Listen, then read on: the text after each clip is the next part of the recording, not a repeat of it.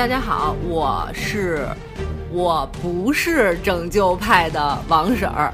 大家好，我不是降临派的金婶儿，说起来特绕口。对对对，那就重新说一遍。大家好，我是降临派的王婶儿。大家好，我是拯救派的金婶儿。对，但说到这儿了，我觉得根本就不用给大家讲咱俩要说什么，应该都知道了。不一定，好多人也没看过这书的原著，比如说我。对，你比如说我。那大家还说什么呀？对啊，因为我们我和金婶儿昨天还是前天来着？前天，反正某一天去看了《三体》的话剧，呃，《三体》大家都知道吧？对，特别著名的，就是前两年都火到不行，火到国际上还特别有面儿的那个科幻小说。对，获得什么国际科幻小说什么雨果奖，超级厉害。对，但很不幸，我们俩都没看过，没看过原著。对，没看过原著，对，所以去看了一下话剧。嗯，因为没看过原著嘛，所以就觉得自己可能说话的分量就轻了一些。嗯，于是今天我们请到了一位外援，对，外援过来聊两句。大家好，我是看过《三体》的，完全看过《三体》三部的外援秦叔。哦，对，我们是婶儿，你是叔，可以可以，秦叔，好吧。呃，在秦叔给咱们认真分析这个话剧之前呢，我跟金婶儿先简单给大家讲一下，这是一部怎样的话剧。对，其实这个。严格来说，算是一部舞台剧。对对对对对，不叫话剧，叫舞台剧。对对对，它反正就是利用那种声光电、高科技、各种投影技术，还有什么 VR 啊、吊起来人啊这种的，来拍了这么排了这么一部就是科幻的故事。对，开始我们订票的时候就。主要是特别好奇，因为我们都觉得说像这样一部科幻剧没办法用舞台剧的形式表现出来，还是比较适合电影儿，所以我就特别好奇它能拍成什么样，所以我们就去看了。看了以后发现，比想象的要好很多。所以我后来想了一下，就是说咱们的想象有多差，因为。就是大家虽然说我们没看过原著，但大家都知道那个故事大概是什么样。当时我们就想，这么高科技的这种船呀什么的这种怎么拍呀？所以我们就想的特别差。我记我记得咱们进去之前还说这一定不怎么好看，一定不好看。对，但正好看完之后，反而让我们那个就改观了，对，特别惊艳。对，因为我跟金婶虽然也爱看话剧，但是我们爱看的是那种小剧场话剧，你情我爱的。对 对对，卿卿我我的。对。然后那种话剧，像这种大这么大制作的很少看，所以我们俩经常说，我们俩看到这部话剧的时候，就会想说这多费钱呀！啊，这这一部顶咱俩平时看那十部。对，嗯，但是这个票价其实并没有那么贵。对，票价却跟我们平时看的一样，还便宜了一些。对，所以我们挺惊奇的。后来后来想说，反正无论说他那个。到底是不是票价呀？挣得回来挣不回来的这些都不说。客观来说的话，这部话剧还挺让人惊喜的。没错，如果他再演的话，我们两个是会特别认真推荐，建议大家去看一看的。对，而且我觉得看完这部剧以后特别开心，就是。觉得国家就咱们中国现在有一部分人还是认真的在用心的在做，对，在做自己，也别说做艺术吧，反正在拍自己的作品，我就觉得特别好。对，但是我就跟大家再介绍一下，就是说这个舞台剧其实跟我们原来看的话剧它有一些区别，就是说舞台剧我们觉得好，就是它好多在灯光高科技方面做的特别好，但是演员的这种啊，对，对吧？演绎，然后包括他的表演，其实没有那么的。重要，而且他这整部故事里边也不太需要什么演技。对，但是咱们之前看的那些所谓的像孟京辉那种话剧啊，你情我爱的那种，就特别需要演演员的这种表演能力。对对对，所以那是小剧场话剧嘛。对，哎，对了，咱俩感觉完全插不上话。节奏。旁边怎么坐了一个男同志？谁呀？这是？哎，不不开玩笑了，这回让你插上话。我们俩简单把这个呃舞台剧介绍了一下。你先从一个你作为。真正看过原著的人来说，你觉得他排的好吗？嗯，我觉得还是相当的不错。因为 其实我当时那个在看完看完那个原著之后来看这话剧之前，也是那种感觉，就觉得就是《三体》这样的一个作品用。用这种话剧的形式搬到舞台形式上，应该是表现不太出来。对。然后，但是因为他现在就是，其实我们也好久没看这种大制作的话剧，因为在最近的这这些年里边，其实这个整个舞台的这种技术，包括那 LED 的那种屏幕、大屏幕，还有 3D 的那种全息全息的投影，然后以及高到你想不到这种，它就是水平还是高了很大的一块。其实，其实基本上这些技术都是被运用在春晚上的，但是只不过春晚没太用出来。然后。所以。大家没太看出来，但就是大家只会觉得那春晚那反正就热闹闹嘛，花花里胡哨有点恶心。就是，但是他那个其实如果要把这些技术用来演绎《三体》这样的剧，其实真的是能演绎的，让人挺震撼、惊喜，还是挺不错的。嗯，然后说到剧情的话，因为。一直其实大刘这个作家写的这部作品，就是让人一直觉得他其实主要就是一些各种脑洞的这种堆砌，可以说是脑洞的堆砌。然后就从他本身其实按理说他不是一个写那种细腻的小说，对于一些情感的剧情的这种描述，其实嗯比较乏味啊。你可以 直白的说，直白的说就是比较乏味。但是确实人家这想象力、脑洞是我觉得是甩了一般的那些科幻作作家得甩好几条街的那种，就是真的是很强。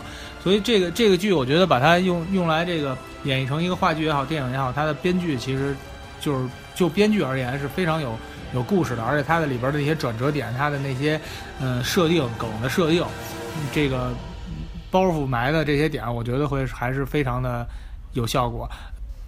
对，其实其实我本身是看过半本儿半本儿这个《三体》的，嗯，没看下去。对，就是我当时我记得我跟你说过，我说我为什么看不下《三体》去，就是觉得他写的巨乏味，就是看的人倍儿困，你知道吗？没有惊喜，而且全程有一种不知所云的感觉。我说但凡。差不多点儿的写的都能比他写的好。对，所以我记得咱俩看的时候，我还跟你说，我说估计是个人 要写这个故事啊，都能写的比刘慈欣好。对，但是你没有人家那脑洞嘛。对对对，但是我觉得他这个话剧编的还行，话剧他把重点的东西都演出来，把他那些废话都给删了，所以我觉得这编剧水平还行哈。那编剧的水平其实还是很高的，是比他高啊。就是因为其实也不能这么说吧，因为我觉得像那个刘慈欣他写这个，他卖点不是这个，他对他还是要照着一个大作品去写的。就比如说他他后面是有续集的，然后他整个这个在这个大作品就有点像三国似的，就相当于在这个大的历史时期里边，他他这个剧跨越了很长时间。那的后边，比方到什么姜维这些人出现的时候，那那那个谁关关公他就必须得没有了，他就再精彩也没有了。其实他是这么一个感觉的。所以，但是如果要把它要变成一个。而且他他那个没有的时候，可能也就是就是没有了。这这这对这人物就这人物就就就消失了，然后就后边就变成了新的展开了。所但是他如果把它要变成一个话剧的情况之下，他一定会有需要有一些前后的呼应啊，所以它这里边人物的设定呃会有一些变化。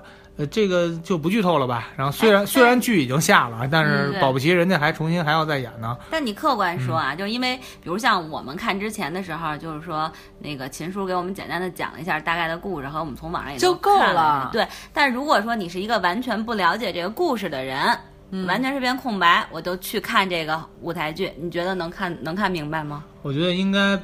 看不明白，得得脑洞得脑洞比较大的人，就是烧脑烧的挺厉害，你才能看懂，对对，否则看不懂。因为我觉得像刘慈欣的那那个那个三本书，我都是就是坚持看了。看下来，而且一开始的时候还就是从网上当了一个那什么 T T X T 的版本看的，后来就买了那个纸质书去看。就是他的这个整个的过程，其实我现在想起来会觉得，就咱们这么评价人家一作作家也不对啊。就他有可能他前面那些关于剧情和感情的描述的这种乏味和平淡，真的是为了铺垫他后后续的那个脑洞的出来。因为我。呃，如果说要形容我看他这个书的过程，就是他反复的是在陷入一种看看看，有点犯困犯困，然后突然一下让你拍大腿说“我靠，好牛叉，好牛叉”的那种感觉。我完全不能同意你的意见。我觉得他就是他，可能是比如物理学比较好，科学知识丰富，丰富到就是咱普通人达不到的程度。但是他肯定表达能力就那样，没有什么文学的 功底。功底对，因为你看他的文章的时候，你就会觉得他每一句话写的都。很平淡，感觉他不是一个太会写文章的人。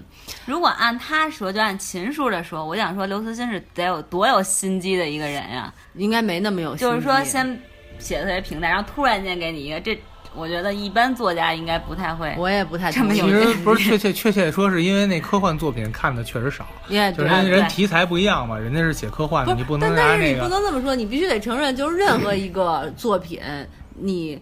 就是你的工具一定得表，就像你们比如玩音乐的人，你无论你的脑洞有多大，你的音乐创意有多好，你首先你得能有本事用传统的这种方式把它表现出来吧。我觉得刘慈欣就是，比如说在弹，比如说弹钢琴方面，他可能脑子里想的那旋律特好，但是让他自己弹出来，他可能弹的就就那样。对，而且他肯定是着重于在就是他后边的科技这块、科幻这一块，嗯，所以前面他肯定，我觉得他自己也不一定说特别用心的去写这些。对，哎，但是我还是挺服气的，因为虽然我没看过，但是我听人家讲，给我们讲了一下这个大概的故事，从头讲到尾，我还真的是特别服，怪不得说。他能拿奖呢？虽然咱也没太关注过这种科幻小说，但是人家这脑洞真的是服透了。因为以前一说到科幻小说，咱们感觉就都是国外的嘛，对，美国拍那种，哇塞，觉得特牛。对，但是咱们国内基本上没有过。对，所以就来这么一部，你会觉得特别棒。而且现在这部也开始拍电影了。啊，对啊，对啊，所以我还挺期待电影的也。其实我觉得国外就是除了好多文艺电影，比如说。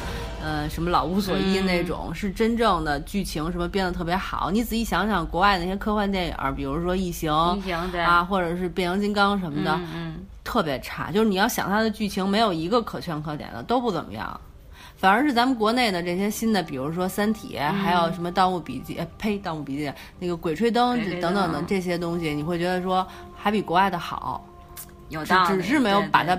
变成电影，只是拍成电影以后都很失败啊！对对对，但是其实这些书感觉还更好一些，你有那感觉吗？对，现在其实现在因为那个大家都在讲大 IP 嘛，就是 IP 还是挺多的，但是但是我觉得就是现在其实。整体，嗯，我觉得中国这帮创作剧本的这些编剧的整体水平是明显能看到在提升啊，真的是，就是说咱们中国有才的人还真的挺多的，哎，这这么说起来还有一点骄傲哈。对，我觉得我们咱们现在真的有好多作品不输好莱坞，真的是不输好莱坞。啊，比他们还强。而且我觉得未来好莱坞得找咱们买 IP，就是对，我觉得秦叔一来咱们就特跑题，接着回来说咱们这三体的舞台剧，舞台剧对。嗯，《三体》的舞台剧，对，说那个咱们这样说吧，因为我其实刚开始的时候想问了一下，后来没来得及。就是你给大家简单讲一下这个第一部，就这本书的第一部，包括这舞台剧大概讲的是一什么内容。万一今后要是再播的话，而且观众们有幸听到我们这期节目的话，他们就可以万一没看书也能看得懂。对，啊。因为其实其实那个之前我们在我在网上曾经看到过一个更更牛的，就是这一目千年版的，大概用十分钟的一个视频，然后把《三体》的这三部都讲得非常清晰了。嗯然后在。嗯，在第一部里边要说起来，它的剧情大概大致是这样啊，就是说这个故事发生在一个科学家的身上，然后这个科学家他可能是研究一种那个纳米材料技术的，然后他有一天突然发现自己收到收看呃，应该他的生活中发生了一些特别诡异的事儿，然后就是他的，比如他的眼睛里边出现了一些倒计时，嗯，而且这是非常不合乎常理的，非常不合乎自然规律的，比如说他可以呃，在他的眼就是他的这个是。应该叫什么视网膜上出现吧，就是他看到纸，纸上就有，然后闭上眼睛就在自己的眼睛里边出现了。看天空就天空在有，这是就是首先我觉得他这个预设就让大家陷入到了一个觉得哎很神奇、很诡异的这么一件事情啊。然后呢，其中还穿插了一个一个关于刺杀，就就是也也不是叫刺杀吧，就是很多这个科学家离奇死亡的这么一个案件。对，然后大概是这么一个故事。然后从从这里边呢又延伸到了也一个关于。嗯，叫红岸基地，是一个在文革在文革时期，应该说冷战时期的这么这么一个国家级别的呃科研项目，在其中有一个呃女女主人公，然后她做了一些事情，像就像外星发发布了一些信号，然后导致呢外星外星人勾引来了，把外星人勾引来了。而且它的这个设定其实比较有趣的是说，我觉得它它很符它的所有的这种科幻，它是符合符合这个。基础科学原理的，然后我觉得这个特别好，就是他就讲那外星人，他相当于我们的信号传出去，到外星人回来，其实中间过了好几十年，这非常正常，因为外星人离得特别远嘛。对对。哎，也就是说，当外星人回来的时候，其实最先开始的原罪是发生在文革时候，有一个有一个女青年，然后对对对，把信号发给了外星人，然后而而到了现代社会之后，外星人来了，来了之后非常有趣的就是他最最大的戏剧的矛盾点是设定在了人类在获得了这个信息之后，然后发生了。发生了一些思想上的分歧，有些人认为这是一种外星人的侵略，外人来了，我们首先应该先把它干掉、抵御掉、抵御掉，不能让他来。这是一一部分人，也就是最先在节目的最开始的时候，我们大家所听到的这个叫做，嗯，叫做拯救派，对。然后还有一个，还有一一派叫做降临派，就是我们之前讲的那种崇洋媚外那种感觉，就会觉得自己的这个文化特别不好。特别不好，人类的文明特别不好，然后人类已经就是原罪到了无法自救的程度，只只有死了，所以必须得借助外力。然后这个外星来的人就相当于主，然后他们就变成了一种呃神的向往吧，就把所有人类的未来的这种希望都寄托在他们身上，嗯，的这么一个派系。这也正是因为有这么一个组织，在这个派系之间的这种斗争呢。所以产生了就跟之前的之前的这个悬疑啊，包括那个案件什么都发生了一个关系。嗯，呃，这里边还有一个比较有意思的，就有可能大家会会看不懂的，是说这个等于这个组织为了吸引更多的地球人知道这件事情，所以他们呢设计了一款游戏。嗯，这个游戏叫《三体》，然后在游戏里边呈现的是那边那个外星人所传递对三体星所传递来的他们三体的这种大概的一些生活方式，包对包括他们星际的这种星球上。的这种空间上的这个点，然后还有他们生活的方式，通过这种通过一个游戏的方式让人来玩。我觉得这个设定特别有意思，而且是一个特别烧脑的，相当于这种他在一个特别高的游戏里边，也就是说，如果你这个在这个游戏里玩的级别很低的人，他会认为就是你就没有资格进入到我们这个我们这个组织里来了。然后，那么你把这级别玩的特别高的情况之下，可能就就能进入到组织。那么你们要不然就是我们成为同志在组织里，要不然你就是我的敌人了，因为我你你你的智商太高，容易让人类变得牛叉起来，所以就要。对他们进行一些暗杀啊什么之类的，就这个应该是我觉得可以讲一讲的剧情。这样的话，大家如果再去看的时候，即即使什么都不了解，知道有这么几个设定，应该就能看懂。你不知道吧？我们 A O V 是以那个各种剧透 为特色的。我们俩讲电影从来都是任性，特别明白。对，任性剧透。我不管你看没看过，你要是呃不想知道剧情的话，就别听了。就 这种这种态度。好像这种就是不需要隐晦是吧？不需要，完全不需要。那我觉得那剧透大家就直接上网搜那个 一幕千年版的《三体》，那比我们剧透的好好太多。那剧透水平太高了。但其实就是刚才秦叔讲讲这剧透的时候，我就一直在想，其实本身挺复杂的。真的，如果你没有这个之前看过这个故事，大概有个了解的话，很难看懂。而且他写的真的真的挺乏味的。他是那种，就是我看前半本都是演他在玩那个有《三体》游戏，而且他写的就是挺让人犯困的，你知道吗？所以那个游戏快跳出来，比如说在这个舞台剧里边表现还挺有意思的，举着小旗子，然后特别壮观的那么一个状态，你觉得哎，这还挺好的呀？就。没想到有那么乏味啊！但是你真的看书的时候，同样就是同一个情节，让他描写完了，你真的一点感觉都没有，就是你就是你看话剧时候那种感受都完全没有。所以说还是这个话剧的编剧编得好，因为咱们看到那个其实游戏如果它有好几关的话，你也会觉得有点没意思。但它其实就是把重点，它把所有的整个故事的重点对全都揪出来了。而且你看的时候，你就会在想说你能不能快进啊？因为你你在说你说的是就是很多科学家被暗杀了，可是你游戏。现在开始跟我讲游戏，到底有没有重点？就感觉它的重点特别不突出。你看完了以后就很很很汗。但是其实呢，如果你纵观它这第一部的书来看的话，你就想说，哎，这游戏其实很重要，因为它其实通过一个游戏在给你描述另一个星球的人的生活方式。因为像咱们叫恒纪元是吧？它叫乱纪元。对，然后它它是有恒纪元也有乱纪元。对，然后它就是这样一种状态。然后你就很难想，你作为一个地球人，你在现在对日出日落的这种非。非常有规律的环境下，你很难想象他们那块的人是怎么生活的。他其实就用那个游戏给你详细的描述了一下。你认真想的话，你就说，哎，其实还挺好的。但是呢，被他讲完了以后，你就会想说，哎呀，真是。你要是被刘慈欣写完之后，对，对他他的脑洞特别棒，但是你就会想，真的希望他能有一个代笔就好了。对，我还想再插一句，就是因为刚才刚才我说，其实，呃，有那个樱木千年版的这个剧透嘛，但其实就是。整个《三体》的这个剧，它几乎每一部。可以这么说，就它每一步有一个大的脑洞支撑起了这一步，然后，然后那个转折点是在一个隐藏在无数的那种乏味的描述中，突然有一天，然后就一转折，你突然觉得这哇，好好脑洞好大，然后突然觉得倍儿特别兴奋那种，就在快睡昏昏欲睡的状态下会马上突然兴奋起来。这这个基本上支撑了它每一部剧，但是它在具体的描述里边其实有大量的小脑洞、中脑洞、小脑洞、微脑洞，就各种各样的脑洞。它其实展现的就是一种想象力。还是我觉得还是很值得，还是很值得一看的。就是有一种感觉，就是像像在看那个 Shelton 给你讲了一个故事啊，对，Shelton 给你讲了一个故事，就是他虽然描述的不是那么的特别让人觉得淋漓尽致的感觉，但是他说的很多点会让你有有很多那种觉得哎，好像就就或者说就是引发了一种思考，觉得哎，好像确实是这么回事，我怎么没想到呢？然后的那种感觉是是有那种感觉。我觉得。我觉得咱们对这部戏和这个话剧介绍的也还行了，不知道以后会不会演。如果演的话，真的还挺认真的，推荐大家去看的。我觉得挺棒的。一个是咱们中国有这么出色的作科幻小说作家。挺值得自豪的，大家可以去看。还有一个就是舞台剧能排的排的这么好，也挺值得去看的，是这两点。对，而且我们这次看的是他只演了第一部的内容，对，他接下来应该肯定是会有第二部和第三部。对，如果有的话，我我觉得我们也肯定会去，肯定会去的，我还挺期待的。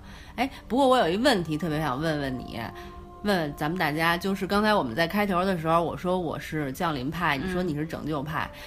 那个，但实际上呢，就是真的客观来说，咱们假设自己是《三体》这个环境下这小说里的人，你到底是什么派啊？你就说我们是地球人，到底是不是？对啊，说欢迎他那个外星三体人过来哈。嗯，我需要思考，先请秦叔考虑一下，回答一下。我觉得我应该属于降临派吧，但是我所谓的降临派，就是我不会像他们那种，就是说自己去，就是他，因为他这个剧里边管这叫地间嘛，就是相当于汉奸，地间就是地球这些奸细，然后去。特别的谄媚啊，或者说就是牺牲自己地球人的利益，然后要去去服务于侵略者。其实就侵略者画引号，因为人家不一定是侵略者。我觉得我会觉得就是说，我的态度应该是顺其自然，就我会觉得就是他来了，其实就来了，然后也未必怎么样，因为。